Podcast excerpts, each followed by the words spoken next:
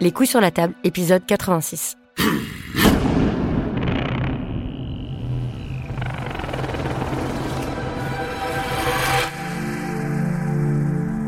C'est un grand pays de 80 millions d'habitants. Magnifique. Un des plus anciens berceaux de civilisation au monde, à la culture d'une richesse remarquable, et qui vit depuis 1979 dans une dictature brutale et mortifère, où les femmes sont privées de presque tous les droits, les hommes en ayant à peine un peu plus.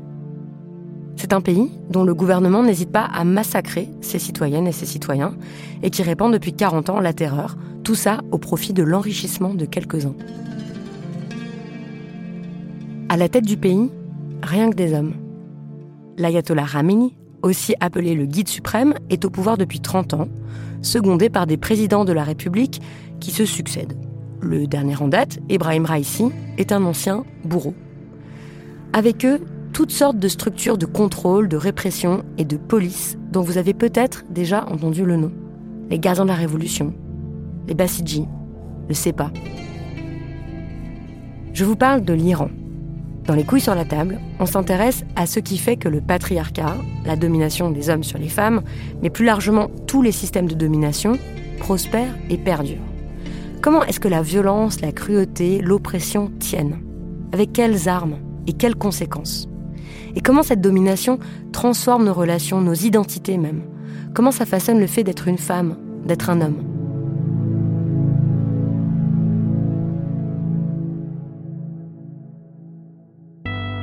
Alors c'est pour ça que pour une fois, je voudrais qu'on sorte du contexte franco-français et qu'on s'intéresse à ce qui se passe en Iran, à la façon dont le patriarcat là-bas est structuré, au rôle qui joue la religion bien sûr, mais aussi au lien qu'il entretient avec d'autres oppressions.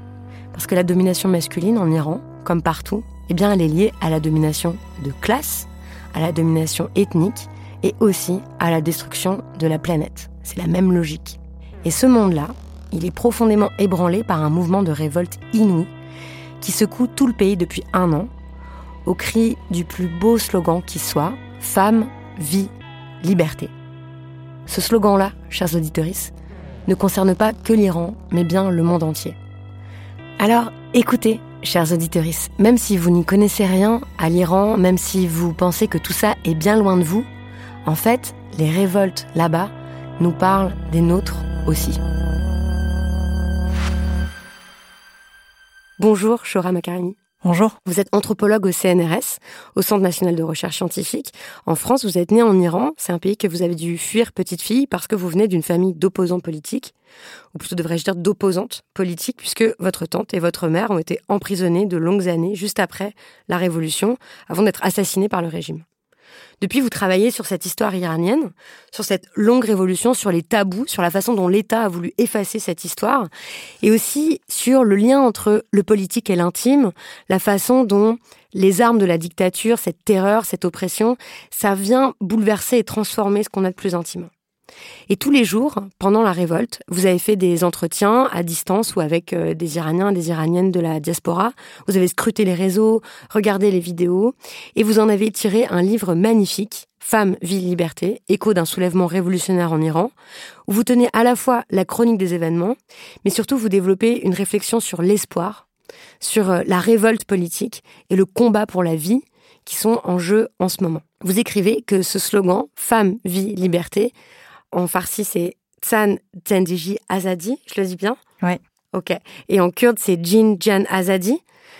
Vous dites que ce slogan-là, c'est le premier que vous pouvez chanter, crier avec enthousiasme. C'est un slogan euh, qui est très beau. Bah, c'est un slogan, euh, en effet, qui nous a complètement porté quand il est arrivé. Euh, c'était un souffle qui est venu du Kurdistan, c'est-à-dire que les Iraniens se sont réappropriés un slogan qui a été forgé au sein de la pensée socialiste et fédéraliste kurde c'est une phrase qui a très vite voyagé dans le Kurdistan euh, syrien, le Rojava.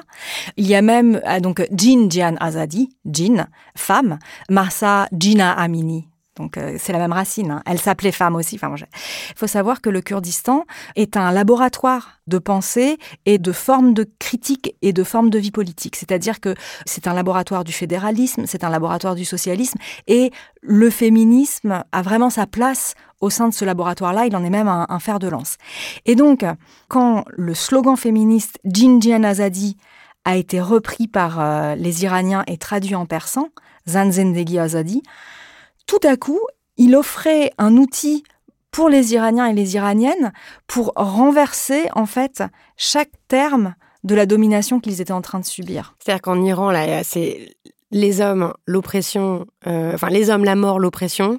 Et là, en fait, ce que dit ce slogan, c'est le programme complètement contraire, quoi. C'est de dire, mais en fait, nous, on est du côté des femmes, de la vie et de la liberté contrairement à ce que vous êtes en train de nous faire subir euh, depuis des décennies. Et c'est très fort que ce soit un, donc un slogan qui soit kurde à la base, puisque, alors petit récapitulatif euh, de ce qui s'est passé euh, en septembre 2022, ce qui a mis le feu aux poudres en fait à la révolte iranienne, c'est le meurtre par la police, d'abord l'arrestation d'une jeune femme qui est kurde, qui a 17 ans, qui s'appelle Gina Amini, et qui est arrêtée par la police des mœurs au prétexte qu'elle porte mal son voile et qui va mourir de ses blessures trois jours plus tard à l'hôpital sévèrement tabassé. Il y a une journaliste sportive qui enquête sur ce meurtre-là, sur sa mort et qui va publier des clichés. Euh, et c'est cet événement euh, qui va déclencher euh, la fureur et la consternation de toute la population. Euh, partout dans le pays, les femmes ont commencé à enlever leur voile obligatoire, à, réclamer le droit de vivre comme bon leur semble. Euh, les hommes prennent la rue à leur côté. Il y a des manifestations partout, partout euh, dans le pays qui exigent non seulement que tout ce système soit mis à bas, mais aussi que tout le régime soit renversé. Et là, vous écrivez que à l'automne, il n'y a pas eu un seul jour, il n'y a pas eu une seule nuit sans qu'il y ait eu des manifestations dans toutes les, villes du pays. Euh, il y a eu des risques inouïs qui ont été pris par les manifestants, des manifestants vu la répression qui existe, et que c'était un, mouvement euh, inédit depuis fort longtemps. Peut-être pour qu'on comprenne contre quoi ils se révoltent, est-ce que vous pouvez raconter Qu'est-ce que c'est que ce régime qui sépare aussi radicalement euh, les hommes et les femmes en Iran? Vous dites qu'il s'agit d'un apartheid de genre. Qu'est-ce que ça veut dire euh, concrètement pour euh, la vie des Iraniennes et des Iraniens? Alors oui, c'est ce que les féministes iraniennes elles-mêmes. En fait, il faut savoir qu'en Iran, il y a un mouvement féministe très fort. D'une part, les femmes étaient extrêmement présentes au sein du mouvement révolutionnaire iranien, d'une part, et, d'autre part, il y a un mouvement féministe euh, puissant au sein de la société civile. Par exemple, le prix Nobel de la paix en Iran est une femme, Shirin Ebadi. Les euh, principales figures d'opposantes politiques donc sont des femmes, Nasrin Sotoudeh, Narges Mohammadi, et ça je vous dis pas du tout depuis 2022, c'est euh, depuis les années 2000. Donc on a ce mouvement historique et qui montre aussi que les femmes n'ont pas aucun droit. Elles ont des droits, mais justement elles en ont beaucoup moins que les hommes et constitutionnellement elles sont essentialisées et euh, elles sont renvoyées à une forme de minorité politique elles sont considérées euh, sur euh, plein de, dans plein de dimensions comme étant des mineurs. C'est-à-dire que, par exemple, une femme ne peut pas voyager sans l'autorisation de son mari. Voyager, c'est-à-dire genre même prendre le train, enfin, ou... Euh, voyager à l'extérieur du pays. Ah. Il faut qu'il y ait une autorisation signée pour pouvoir euh, utiliser son, ah, son, passeport. Une femme n'a pas du tout les mêmes droits, euh, bien sûr, à l'héritage qu'un homme, sur la question des droits de garde des enfants, sur la question, bien sûr, de même le fait simplement de pouvoir divorcer. C'est la répudiation qui prévaut. Donc, en fait, on a du fait d'avoir adapté des lois islamiques, la charia à l'intérieur du Code civil iranien, euh, on a tout un ensemble de lois qui régissent la vie quotidienne des femmes et qui les mettent dans une situation de minorité. Mais les discriminations ne sont pas uniquement légales, elles sont également, bien sûr, euh, sociales, spatiales, économiques, et euh, les femmes ont très peu accès au marché de l'emploi officiel, alors que elles représentent la moitié des étudiants qui sont des étudiantes. Et, euh, que j'ai appris dans, dans, votre livre que même le régime, les femmes sont tellement fortes à l'école que le régime a mis en place une discrimination positive pour les hommes, pour qu'il y ait euh, assez d'hommes qui aillent à l'université. Oui, absolument. À partir du milieu des années 2000, quand l'équilibre a basculé au profit des femmes et qu'il y avait plus d'étudiantes que d'étudiants, euh, là, le régime a sévi. Et c'est très intéressant. Donc, en fait, on a toujours dit l'Iran est un pays de paradoxes. Donc, en fait, De très loin, ceux qui connaissent euh, absolument pas l'Iran en ont une image extrêmement caricaturale de hordes de femmes en tchador et d'hommes euh, qui se euh, battent la poitrine avec voilà des longues barbes, etc. Ensuite, quand on se rapproche, quand il y a beaucoup d'observateurs qui ont une image contraire et, et, des fois qui va aller jusqu'à renverser cette première image en disant mais non mais on peut faire en fait tout ce qu'on veut du moment qu'on le fait bien et qu'on le fait caché. On a tout, tout ce discours sur l'Iran est très loin des clichés que vous vous en faites. L'Iran est un pays de paradoxe. Ce qui est vrai, mais pour moi, on n'a pas du tout tout dit une fois qu'on a dit ça. Il faut aller encore plus loin. La République islamique, par exemple, en séparant les écoles de filles des écoles de garçons et en imposant le voile obligatoire à l'école, a paradoxalement permis à toutes les familles traditionnelles, notamment euh, rurales, de pouvoir en confiance, entre guillemets, envoyer leurs filles à l'école, sachant que ces espaces euh, scolaires étaient des espaces sécures qui n'allaient pas remettre en cause justement le système patriarcal et euh, l'ordre traditionnel de la société iranienne en 79, qui était totalement compatible à l'époque avec le projet théocratique de l'ayatollah Khomeini.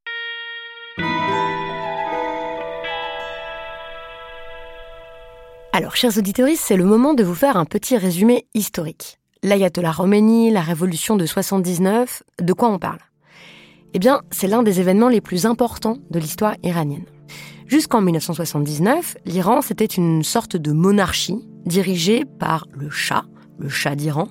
Et pour reprendre l'expression de mon invité, l'Iran, à cette époque, c'était bah, une dictature du tiers-monde basique, où l'élite dirigeante était soutenue par des puissances occidentales en l'occurrence les États-Unis et la Grande-Bretagne, qui en échange avaient le droit d'exploiter à leur guise toutes les richesses du pays, le pétrole notamment.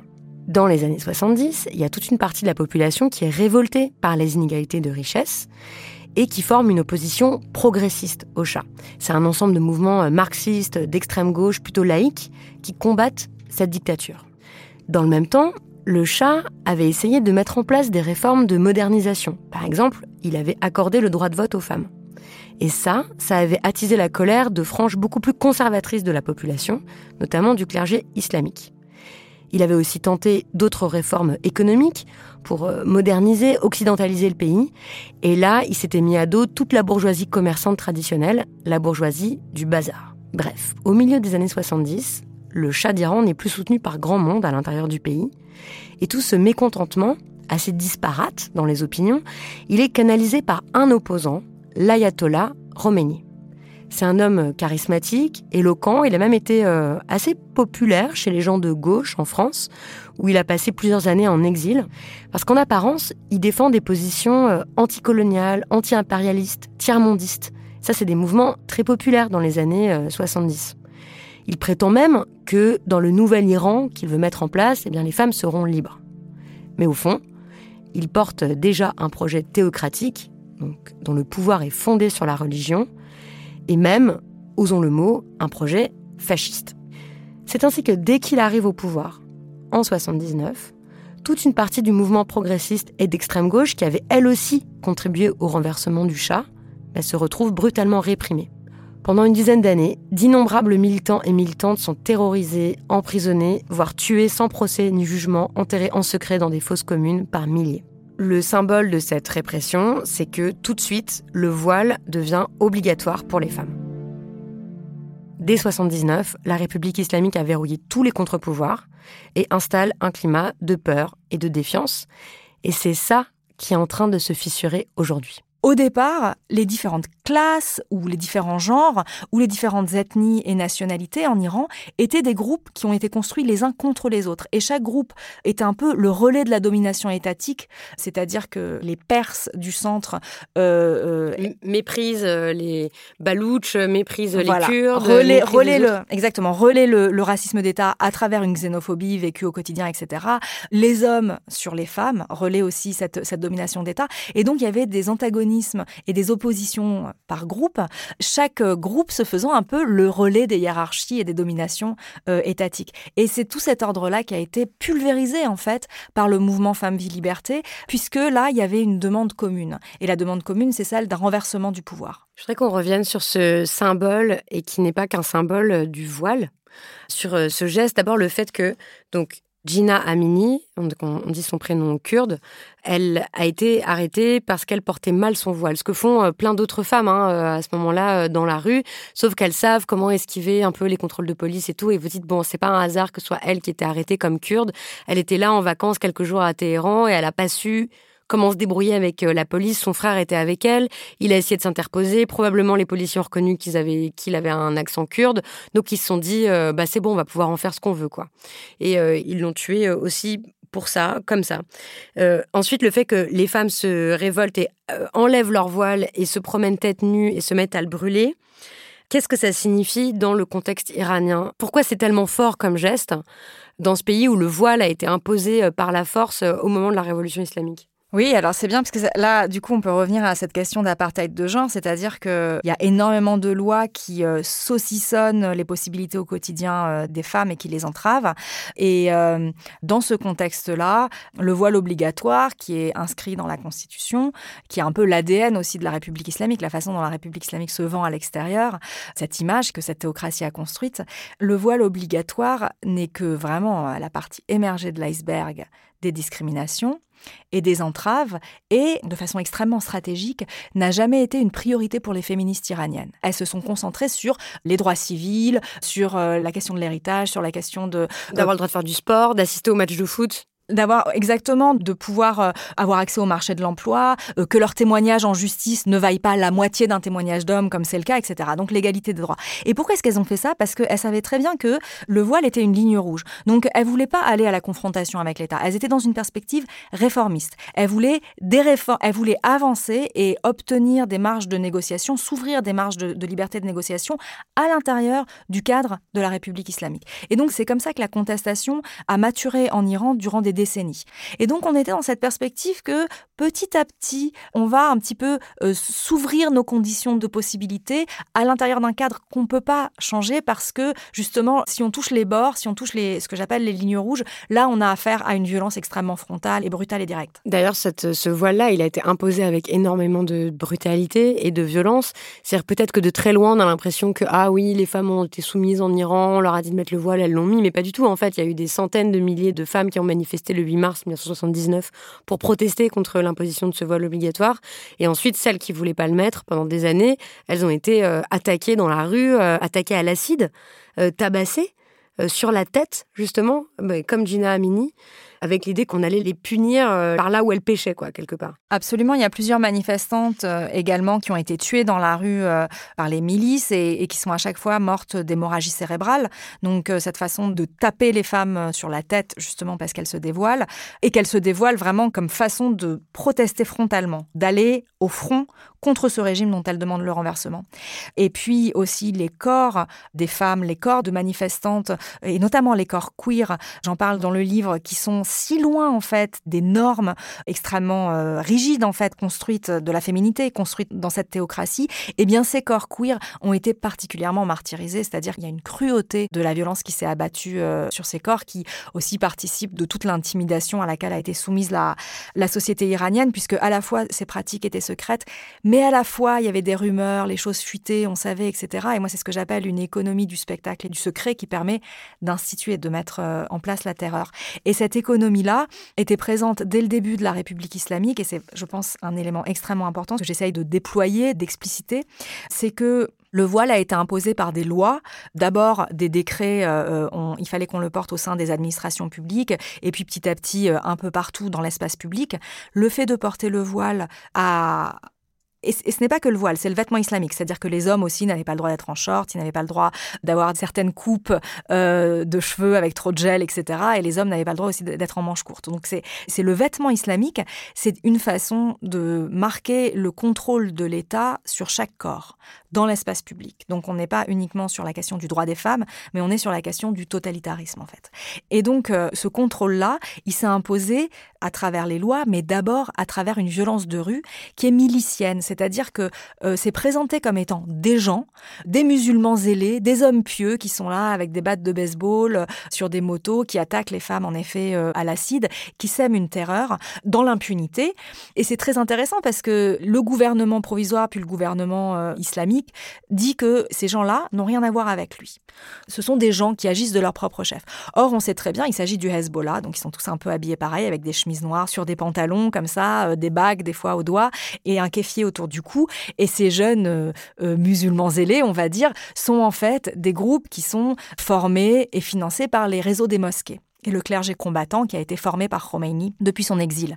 Et tout ça je le sais parce que j'ai fait un travail d'archives et d'histoire orale. C'est pas une. Il n'y a pas de preuves, il n'y a pas de livre qui prouve ça, il n'y a pas de rapport. Euh, très très peu, très très peu. On en trouve des traces, mais c'est très compliqué en fait. Et donc c'est vraiment très intéressant comment cette violence-là, étant donné qu'elle n'a aucune assise euh, ni gouvernementale ni institutionnelle, elle peut s'évaporer très très vite comme ça. Il est difficile d'en garder trace. Mais en fait, c'est elle qui permet d'asseoir finalement tout ce qui est institutionnel. Parce que d'une part, euh, la République islamique va dire, vous voyez, c'est ça que le peuple veut, et donc, on va faire ces lois au nom de ce que veut le peuple, puisqu'on est la représentation du peuple souverain. C'est ce qui a permis pendant si longtemps de croire que l'Iran était une république, malgré tout. Euh, il y avait une légitimité du pouvoir euh, qui était euh, l'incarnation de la volonté souveraine du peuple révolutionnaire. Et d'autre part, la dimension légale du pouvoir. Le pouvoir peut être propre, peut être légal, et tout ce qui est sale et tout ce qui est de l'ordre de la terreur, eh bien, est fait et, et sous-traité à des milices au secret. Et c'est ce qui s'est passé exactement avec l'empoisonnement des lycéennes et des par exemple, au printemps dernier. Une façon de punir et de terroriser celles qui étaient les visages, en fait, de la révolution de 2022-2023, ou du soulèvement. Là aussi, il faut que je vous raconte un truc, chers auditeurs. Oui, les fillettes et les adolescentes sont vraiment les visages de la révolte en Iran. Et en fait, quand on prend le temps d'y réfléchir, de regarder ces images, c'est inouï. Peut-être que vous les avez vues. Ce sont par exemple ces photographies de collégiennes de dos qui font des doigts d'honneur au portrait de l'ayatollah dans leur salle de classe. Et c'est une image qui est fabriquée pour nous en Occident, puisque en Iran on fait pas des doigts d'honneur avec le majeur, mais en levant le pouce. Bref, c'est un détail, mais c'est révélateur. Ces jeunes filles, elles ont envie qu'à l'extérieur de l'Iran, on les soutienne, qu'on comprenne leur révolte. Il y a aussi une autre vidéo qui a beaucoup tourné où on voit euh, des collégiennes qui poursuivent le surveillant général et qui le chassent de leur école. Et franchement, la force, le courage qu'il faut pour prendre autant de risques, aussi jeune, c'est complètement stupéfiant. Et donc, alors que ces images faisaient le tour du monde, que la révolte était à son comble en novembre 2022, l'année dernière, à Rome, dans l'une des plus grandes villes du pays, eh bien subitement, on a 18 écolières qui sont tombées malades, qui ont dû être transportées à l'hôpital euh, avec des vomissements, euh, des maux de tête, sans qu'on sache ce qui s'était passé. Depuis, il y a une cinquantaine d'autres écoles qui ont été touchées selon la BBC, le média anglais qui a mené l'enquête en épluchant les réseaux sociaux et en vérifiant les vidéos. Ces empoisonnements, ils rappellent aussi ceux qui ont eu lieu en Afghanistan. C'est une technique euh, souvent utilisée par les talibans. Et en Iran, officiellement, personne ne sait ce qui cause ces empoisonnements. L'État iranien dit que c'est euh, inacceptable, que c'est probablement une attaque qui vient de l'extérieur et qu'il faut enquêter, mais rien n'a abouti. Sauf que, comme l'explique mon invité, il est impossible de s'introduire dans les écoles sans la complicité de ceux qui les surveillent. Et elle rapproche ces empoisonnements d'un autre épisode en Iran où les filles et les femmes ont été terrorisées par des forces euh, qui étaient soi-disant non identifiables. Au moment de la révolution islamique de 79, il y avait de mystérieux hommes à moto, habillés en noir avec un kéfier autour du cou, qui pourchassaient les femmes non voilées dans les rues pour les tabasser ou leur jeter de l'acide au visage. Et donc, bien sûr, ça terrorise toute la population. L'État disait qu'il n'y était pour rien, mais tout le monde savait plus ou moins qu'en fait, c'était les hommes du Hezbollah, qui est une milice euh, non officielle, mais soutenue par le clergé et par l'État. Et c'est la même chose pour ces empoisonnements d'écolières. On ne sait pas qui en est responsable, mais il est hautement improbable que l'État n'y soit pour rien. Il faut se rendre compte, vu d'ici, qu'en Iran, chaque quartier, chaque entreprise, chaque organisation, chaque école est quadrillée par une milice l'une des plus grandes organisations du pays, les Basiji. Shura Makaremi, mon invité, explique dans son livre que l'État iranien, pour asseoir son pouvoir, il s'appuie sur trois niveaux de violence. D'abord, il y a la violence légale, donc la violence de l'armée, de la police, euh, des tribunaux, et aussi une violence extra-légale, par exemple celle des miliciens du Hezbollah, et une violence paralégale celle des Basiji. Il y a la violence extra-légale euh, milicienne du Hezbollah ou des empoisonnements, mais il y a une autre euh, violence que j'appelle paralégale, c'est-à-dire que ce sont les miliciens du Basiji, pour le coup, qui sont dans les écoles. Euh, il y a toujours des intendants, l'équivalent des CPE, qui font partie du Basij, donc de ces milices islamistes et qui euh, opère une surveillance qui empêche les associations de parents d'élèves, par exemple, de s'organiser et de demander justice ou de demander vérité, qui euh, appelle les miliciens du Basij pour faire la police devant les écoles et pour venir frapper les collégiennes qui manifestent ou les parents et les mères notamment euh, qui manifestent. Et donc là, on voit bien autour de cette question des empoisonnements de lycéennes, comment est-ce qu'il y a une violence extra-légale de l'empoisonnement, une violence paralégale de la surveillance des Basiji et de la répression, et puis la violence légale, ou en tout cas l'ordre légal, qui est celui de l'État qui dit on n'a rien à, voir avec tout ça, on va euh, commissionner euh, euh, un rapport d'enquête, mais qui en fait tire bénéfice puisque son ordre est institué autour de la terreur créée par ces empoisonnements. Eh bien ça, c'est un modèle qui est celui de la République islamique et qui est le modèle à travers lequel aussi s'est mis en place le voile obligatoire. Et ce voile a été imposé, et ce qui est intéressant, c'est qu'il n'a pas été imposé en un jour, il a fallu plusieurs années en fait. Quand même, malgré toute cette violence, il a fallu un à deux ans pour que les femmes en Iran, en fait, que l'espace public en Iran soit de façon tout à fait homogène, euh, noirifié et, et.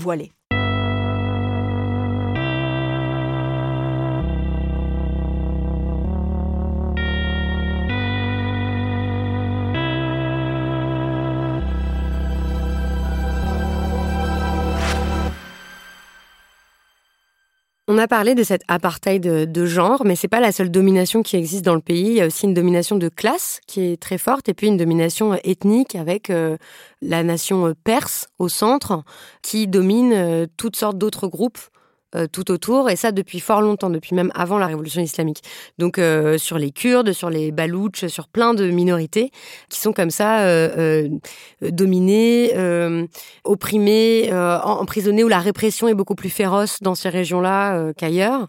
Mais quand on a discuté au téléphone, vous m'avez fait remarquer qu'en fait, il y a aussi beaucoup d'hommes qui sont en réalité euh, victimes de ce régime. C'est pas simplement une histoire d'hommes qui oppriment des femmes. C'est euh, aussi euh, que, par exemple, les hommes des classes populaires sont eux-mêmes très opprimés par le régime. Euh, aussi les hommes euh, de minorité. Et donc, c'est pas aussi simple que les hommes oppresseurs et les femmes opprimées. Oui, absolument. Il y a deux choses. C'est la question euh, de, la citoyenneté de seconde zone ou de l'inégalité des droits politiques.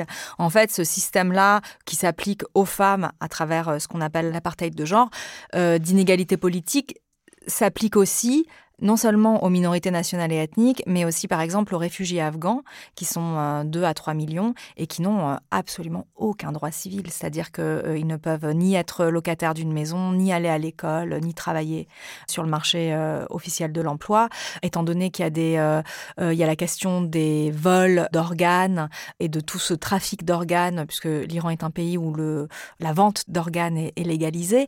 Eh bien, vous imaginez des gens qui n'ont pas d'acte d'état civil et qui sont des corps absolument vulnérables et qui sont pris au croisement de tous ces trafics possibles et imaginables, aussi la prostitution qui est, qui est, très élevée. Donc euh, tout ça pour dire qu'il y a euh, la question des corps vulnérables qui se pose également auprès des euh, migrants de l'intérieur, c'est-à-dire qu'un des jeunes manifestants qui a été exécuté en janvier dernier, Mohamed Medikarimi, était un migrant de l'intérieur, un kurde venu travailler à Téhéran dans le bâtiment.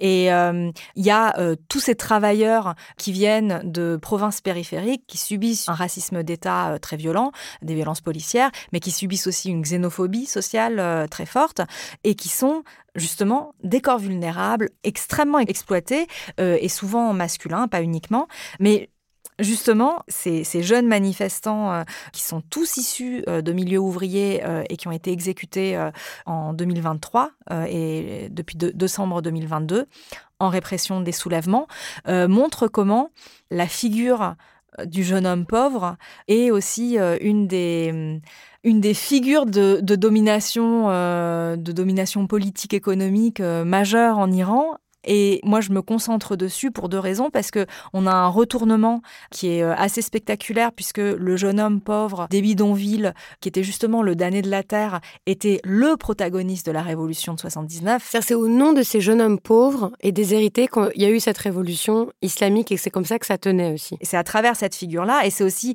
la raison pour laquelle la gauche iranienne, mais et aussi bien sûr la gauche internationale, a mis si longtemps, enfin a eu des difficultés à identifier ce qu'était vraiment la République islamique, la, dimension fasciste, autoritaire euh, de cette théocratie. Parce qu'elle se disait, agir au nom de ces protagonistes qui étaient les martyrs de la Révolution et les martyrs de la guerre en Irak, qui étaient ces jeunes hommes euh, des, banlieues défavorisées et des, bidonvilles. La guerre dont parle Shora Makaremi, c'est la guerre qui va opposer l'Iran à l'Irak dès 1980. Rappelez-vous, en 79, c'est le début de la République islamique et les dirigeants vont presque tout de suite lancer le pays dans une guerre contre l'un de ses puissants voisins, l'Irak. Le conflit va durer huit ans, avec des pertes humaines incommensurables, qu'on a encore du mal à chiffrer aujourd'hui. En Iran, on parle souvent de 1 million de martyrs. Les historiens sont pas exactement d'accord sur ces chiffres-là, mais ils s'accordent sur le fait que c'est au minimum plusieurs centaines de milliers de morts côté iranien. C'est-à-dire qu'il y a toute une génération qui est sacrifiée, et c'est au nom de ces jeunes hommes, au nom de ces martyrs, que prétend agir la République islamique, qui bien sûr a aussi profité du prétexte de cette guerre pour réprimer encore plus fort toute opposition politique. Et en fait, tout à coup, cette figure du protagoniste euh, et du héros révolutionnaire s'est retournée dans euh, la figure du délinquant. Au lieu d'aider les pauvres, on les met en prison. Mais la gestion de la pauvreté, en effet, se, passe par euh, ces formes de euh, lutte contre la délinquance, en pénalisation et donc en répression. Et toute la violence policière va s'abattre aussi sur ces jeunes-là, sur ces jeunes hommes-là. Il n'est pas si simple, en fait, d'opposer, je pense, les femmes et les hommes en Iran. À la fois, pour qu'il y ait un tel. Euh, quand, je lisais votre livre, je me disais, mais enfin, c'est quand même fou, toutes ces scènes de torture, toute cette répression, toutes ces personnes en prison. Il en faut, en fait, euh, des gens, euh, il faut vraiment du monde, quoi, pour que tout ça existe. Ça veut dire qu'il y a vraiment énormément de gens qui sont impliqués dans ces actions-là, d'hommes qui sont dans la police, dans les Bassidji et, et tout ça. Qu'est-ce qu'on sait d'eux? Qu'est-ce qui fait que ces hommes, même s'il y a quelques femmes aussi, je crois, s'engagent dans ces corps-là, dans ces milices-là, dans ces polices? Oui, il y a un vaste appareil de répression qui est hérité en fait, quand je disais que la théocratie iranienne a de nombreuses caractéristiques fascistes, des mouvements de jeunesse massifs euh, sont une des caractéristiques des États fascistes. On se souvient des jeunesses mussoliniennes, des jeunesses hitlériennes, etc. etc. Et en fait, le Basij... Il y a la même chose. Il y a des jeunesses dès l'école, on peut être Basij. Le, le Basij est construit sur le, le, modèle des mouvements de jeunesse. Les Basij, ça veut dire les volontaires, ceux qui sont voilà, les embrigadés, et qui sont euh, plusieurs centaines de milliers, voire des millions de jeunes hommes et femmes qui sont euh, sous la supervision du corps des gardiens de la Révolution et qui, à la fois, ont une branche armée militaire et aussi euh, une branche civile, c'est-à-dire que, euh, comme je disais, il y a des pratiques de surveillance. Toute cette population-là, euh, qui est une clientèle du, du, régime, en fait, était extrêmement ancré de façon très organique dans les quartiers après 79.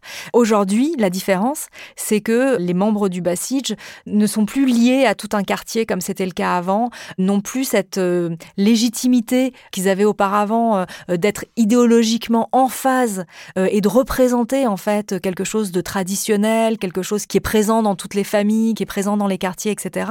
Aujourd'hui, on a un peuple qui est relativement uni autour de sa volonté de changement de régime et sa volonté de mettre dehors, pour le coup, un appareil étatique qui est devenu aussi une élite économico-militaire qui a des activités de prédation totale sur le pays, euh, sur toutes les ressources du pays, et qui est de plus en plus déconnecté de la société iranienne. Dans le slogan Femme, vie, liberté, il y a ce mot de vie et cette vie-là, donc bien sûr, elle s'inscrit contre euh, l'idéologie mortifère du régime qui a célébré les martyrs, qui a fondé aussi toute sa légitimité sur le fait que bah, des centaines de milliers de jeunes hommes s'étaient sacrifiés pendant la guerre euh, contre l'Irak.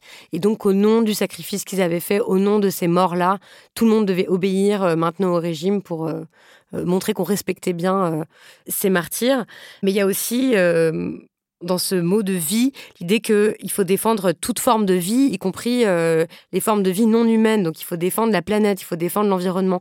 Or, euh, le régime iranien parce que il a fait main basse sur toutes sortes de ressources, il est aussi en train de produire toutes sortes de catastrophes écologiques notamment avec la construction de barrages. J'apprends dans votre livre que c'est euh, le troisième pays qui construit le plus de barrages dans le monde, après la Chine et le Japon, euh, ce qui a pour conséquence euh, eh ben, d'assécher des lacs entiers, de rendre l'eau potable impropre puisque salée.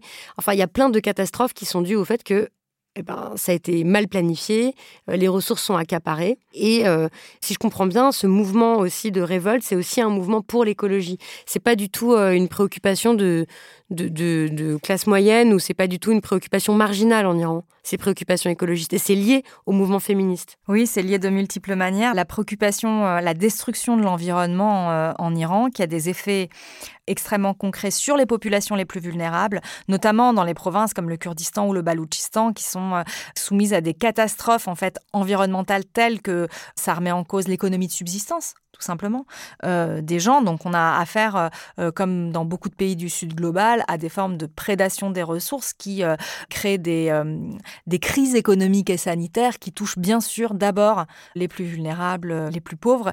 Et ces catastrophes environnementales sont combattues, sont dénoncées par des ONG environnementales. Il y a cette question-là. Et bien sûr, au Kurdistan, à travers le mouvement Femmes, Vie, Liberté, il y a l'écoféminisme euh, qui est présent. C'est pas la majorité, mais c'est également euh, euh, présent et c'est là. Et puis il y a cette façon dont l'écologie a été parce que L'écologie, à un moment, a touché une question euh, économique et, politique fondamentale qui était l'impunité des gardiens de la Révolution à construire le nombre de barrages qu'ils voulaient, à s'octroyer des euh, contrats léonins d'accaparement des ressources et de destruction, de privatisation des espaces euh, naturels, etc. Et donc, du coup, l'écologie, tout à coup, c'était plus WWF et sauvons le, le, guépard iranien, mais c'était vraiment une lutte qui devenait extrêmement économique et politique puisqu'elle s'en prenait au pouvoir, à l'argent, de prédation néolibérale, à la toute-puissance des gardiens de la Révolution, qui ont construit un empire économique. Et donc là, du coup, l'écologie a été pénalisée et euh, le mouvement, euh, la résistance écologiste est devenue une forme de remise en cause fondamentale aussi de l'ordre de l'ordre théocratique ou de la, de la République islamique. Mais dans le slogan Femme, vie, liberté, euh, vie renvoie aussi à cette dimension écologiste qui est forte en fait dans cette pensée.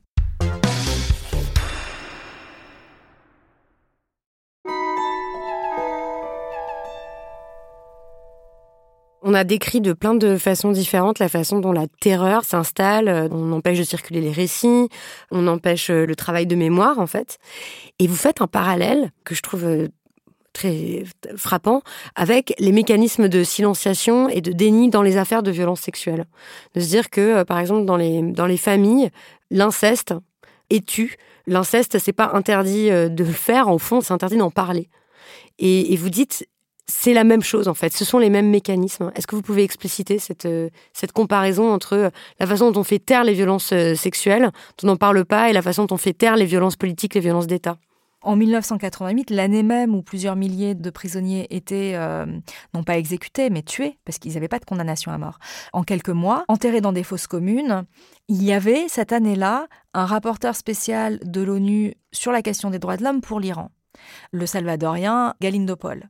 Et en fait, euh, ce rapporteur spécial a fait des missions en Iran et il s'y trouvait au moment même où ces massacres ont lieu. Et il en a eu connaissance. Et d'ailleurs, on en retrouve encore une fois sur cette question des archives, on retrouve trace, il le mentionne, mais totalement à la marge. Il pose quelques questions comme ça, mais il creuse absolument pas. Et puis je me suis rendu compte, et, et c'est pas simplement que je m'en suis rendu compte, je l'ai aussi vécu personnellement dans ma chair, que euh, ce qui est compliqué, c'est pas uniquement la violence qui s'est exercée et euh, la puissance de la cruauté et la perte. Ce qui est compliqué, c'est le déni comme un système de réalité alternative qui se met en place donc, c'est l'expérience du déni comme ce que j'appelle l'après-vie de la violence, comme euh, façon euh, qu'a la violence de perdurer et de continuer à avoir des effets. C'est-à-dire qu'on vit, en tant que, par exemple, famille de victimes ou en tant qu'incesté, on vit dans une réalité qui est différente de celle des autres. Et il se trouve que le fait de vivre dans une réalité différente de celle des autres produit de la disjonction, produit de la séparation, et que c'est psychiquement extrêmement lourd comme conséquence. Ça rend fou. Mais le problème, c'est que c'est notre réalité qui est la vraie et pas euh, celle euh, du monde extérieur. Et donc, en fait, ça rend d'autant plus fou qu'on sait que c'est nous qui sommes dans le réel. Euh, donc euh, euh, c'est cette question du déni qui pour moi était importante parce que ce que montrent les œuvres qui ont été produites sur la question de l'inceste ou des violences sexuelles, des œuvres comme le livre de Camille Kouchner ou le livre She Said sur l'affaire Weinstein. She Said, elle l'a dit, ce que veut dire ce, titre et ce sur quoi se concentre le livre, c'est que toutes les victimes pratiquement l'ont dit à l'époque. Et c'est ce que dit Camille Kouchner aussi, son frère l'a dit, qu'il subissait l'inceste. Et donc là, le problème, c'est pas le silence, c'est pas qu'on ne dit pas les choses. Et les familles de victimes l'ont dit à Galindopol et ont produit des preuves euh, auprès d'Amnesty International. Donc le problème, ce n'est pas que les choses ne sont pas dites, le problème c'est que les mécanismes de protection qui existent ou les mécanismes de régulation qui a priori, devrait euh, se faire le relais de cette vérité, comme le Conseil des droits de l'homme sur l'ONU, comme la Croix-Rouge au moment de la Deuxième Guerre mondiale, qui était présente, en fait, qui a fait des missions d'observation dans les camps de concentration, comme euh, les commissions de lutte contre le harcèlement dans les entreprises pour l'affaire Weinstein, eh bien, ce sont exactement ces mécanismes de régulation-là qui vont mettre leur pouvoir de régulation au service de la protection de l'ordre contre la parole qui énonce la violence et qui, elle, est porteuse de désordre. Donc elles font exactement le contraire de leur rôle. A priori, euh, normalement, ces, ces commissions-là, euh, toutes ces personnes euh, sont là pour faire savoir au monde ce qui est en train de se passer. Et en fait, c'est pas ce qu'elles font. Mais oui, parce que ce a priori, c'est une perspective assez normative, c'est ce qui devrait être. Mais, mais la réalité des choses, et c'est justement ce que montre en fait la question du déni, si on, si on la regarde bien, elle montre quelle est la texture de ce silence-là et comment comprendre la violence dans son secret. Et c'est la même chose sur la question de l'avortement, par exemple, en France. C'est ce que montre le film de Mariana Otero, Histoire d'un secret. Ou bien, aussi, pardon, c'est ce que montre le roman de, de Annie Ernaux.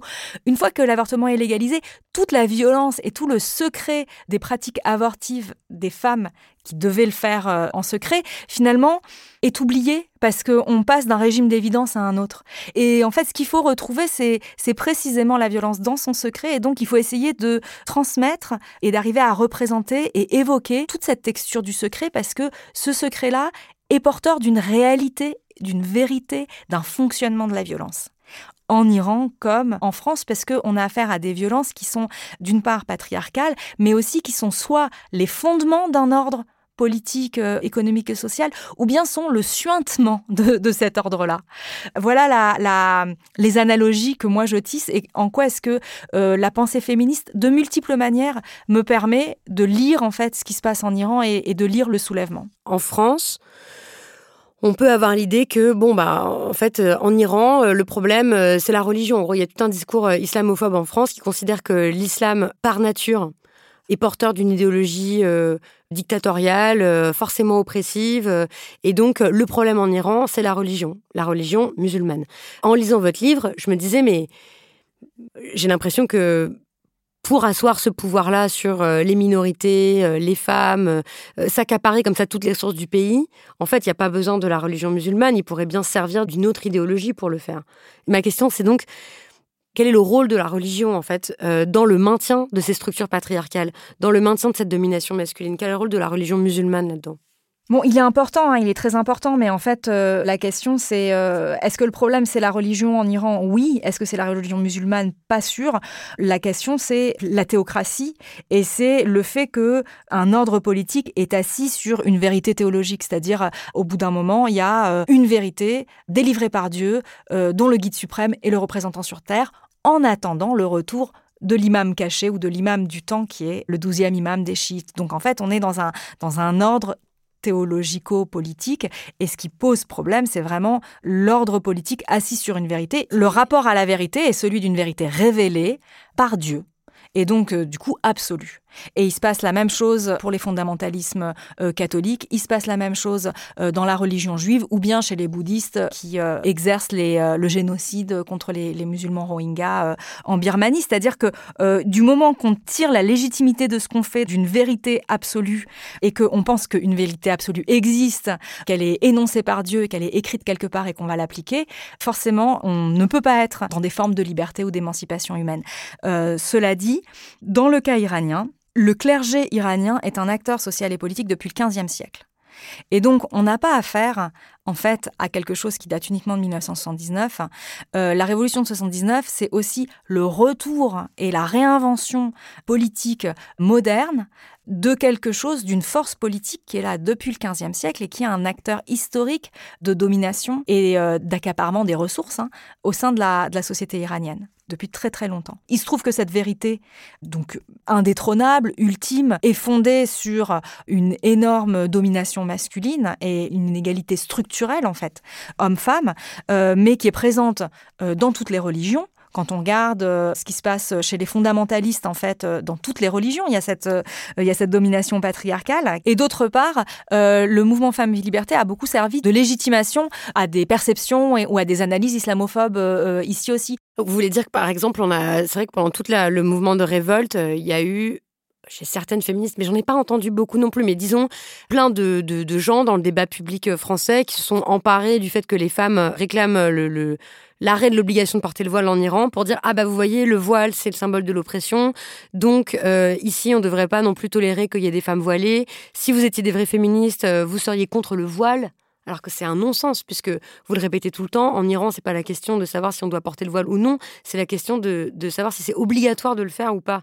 C'est contre ça que les femmes se révoltent, les féministes se révoltent partout, en fait. C'est arrêter de nous dire comment nous habiller, arrêter d'imposer votre loi sur nos corps, en fait. Oui, c'est ça, arrêter de faire du, corps des femmes le lieu d'inscription euh, des lois de l'État. Et en fait, la façon de lire euh, le mouvement Femmes et Liberté comme une lutte pour le droit des femmes, c'était... Euh, d'une part extrêmement euh, condescendant parce que euh, euh, ça veut dire aussi que voilà on a le mieux que peuvent espérer les femmes iraniennes c'est d'atteindre le niveau en fait des sociétés occidentales. Alors que c'est pas du tout elles étaient le mouvement femmes liberté c'est pas du tout un mouvement de rattrapage de pédalage pour arriver en Iran à, à, un système de droit qui serait l'équivalent de ce qui se passe en Occident. C'est un mouvement qui est contre le néolibéralisme de prédation qui est pour un respect du vivant. Enfin vraiment c'est vie liberté quoi. Donc on est Oui, ça va beaucoup beaucoup plus loin que de dire ah tiens, nous on voudrait avoir la même vie que les femmes occidentales, c'est pas du tout ça. Je pense que ça va beaucoup plus loin parce que aussi ça s'attaque à des piliers de l'ordre théocratique que sont euh, les politiques néolibérales, que sont la destruction de l'environnement, que sont surtout aussi la discrimination des minorités ethniques nationales et que par ailleurs, la puissance révolutionnaire du féminisme que montre le mouvement Femmes et Liberté est une euh, inspiration qui nous montre aussi comment est-ce que le féminisme est, il est contre ces formes de déshumanisation à l'œuvre dans le capitalisme et forcément euh, aussi un projet social, un projet économique, un projet décolonial, euh, un projet d'égalité en fait euh, et écologiste. Hein. Et c'est pour ça que c'est pas du tout une histoire d'égalité avec les hommes. Oui, c'est ça. Pas du tout. Ça va bien bien au-delà de ça quoi. Tout comme là le mouvement Femmes Vie Liberté, c'est pas un projet d'égalité avec les pays les plus riches. Qu'est-ce qu'on peut faire en France, d'ici, comment on peut manifester son soutien, comment est-ce qu'on peut s'informer, comment est-ce qu'on peut aider les féministes en Iran? Une conception féministe de la solidarité elle-même, parce que la solidarité aussi euh, n'est pas une valeur euh, qui est définie a priori comme ça, c'est une pratique en fait. Et euh, une pratique féministe de la solidarité, c'est justement de s'informer, de créer du lien et de pratiquer en fait cette solidarité au quotidien. C'est-à-dire que ce n'est pas un tweet, un retweet, un like ou la participation à une manifestation à un moment, ou le fait de signer une pétition. Aujourd'hui, la meilleure façon de soutenir les Iraniennes et les, et les Iraniens, c'est euh, cette forme de curiosité critique euh, complètement désexotisée euh, sur l'Iran et qui ne va pas aller signer une tribune. voilà, ne nous libérez pas, on s'en charge. Hein. mais par contre, qui va venir essayer d'apprendre aussi de ce que apporte ce mouvement Femmes Liberté Qu'est-ce qui peut signifier en France? Comment est-ce que nous, il nous met en branle et en et comment est-ce que ces formes de désobéissance, en fait, dans des sociétés de surveillance, peuvent aussi nous inspirer? Donc en fait, c'est vraiment une posture qui aujourd'hui peut être utile à la et, être une pratique de solidarité. Pour terminer, est-ce que vous voulez recommander une œuvre d'art aux auditoristes? Alors moi, dans une de mes chroniques, euh, je fais référence à, la série Twin Peaks de David Lynch parce que on oublie euh, souvent que c'est une série, alors sans vouloir euh, spoiler la série, mais c'est une série qui parle de violence sexuelle. C'est une série qui parle d'inceste. Et notamment, il y a une image, en fait, je parle des images des manifestantes qui circulent en boucle sur Instagram, des micro-archives de leur vie, de leur vivant, quand elles dansent et quand elles chantent, qui vont circuler comme ça pendant tous les soulèvements et qui sont des espèces de pratiques de résistance le fait de regarder ces images, de les aimer, etc. Et une de ces images est euh, l'espèce de remake contemporain totale de une des scènes de Twin Peaks où euh, Laura Palmer, euh, l'héroïne, chante et fait du playback comme ça et danse épaule contre épaule avec sa meilleure amie. Et cette image est repassée au ralenti plusieurs fois. Et en fait, ce qui m'a beaucoup saisi et rappelé euh, David Lynch, c'est la façon dont, après la mort de Gina Marsa Amini, avec la figure de qui les Iraniens ont développé un rapport affectif très fort, il y a une nouvelle vidéo d'elle qui a circulé. Et cette vidéo, elle était ralentie aussi. Ce qui exude dans le ralenti, c'est notre conscience de la puissance mortifère, fait, du, du pouvoir patriarcal. Merci beaucoup.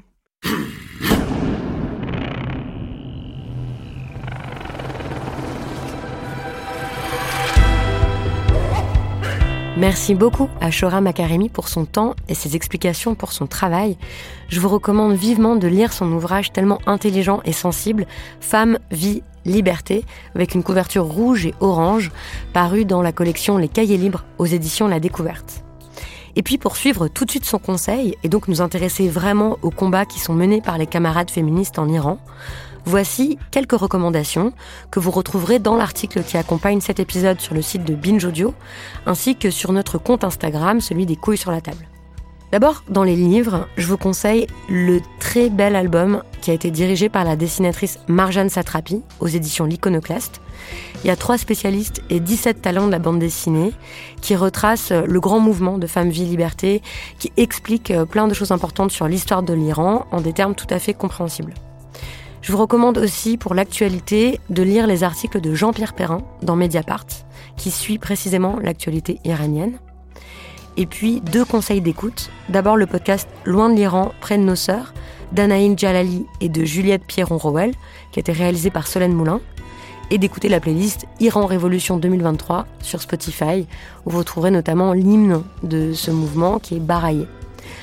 Voilà, c'était le 86e épisode des couilles sur la table. Merci de l'avoir écouté. On attend vos remarques et vos commentaires sur nos réseaux sociaux ou sur les couilles sur la table. Si cet épisode vous a intéressé, si vous avez appris des choses, bah, s'il vous plaît, parlez-en autour de vous. À la prise de son, c'était Estelle Collat. À la réalisation, Quentin Bresson. Production, édition, montage, Naomi Titi. Communication, Lise Inderkorn et Jeanne Longhini. Merci pour votre écoute et à bientôt.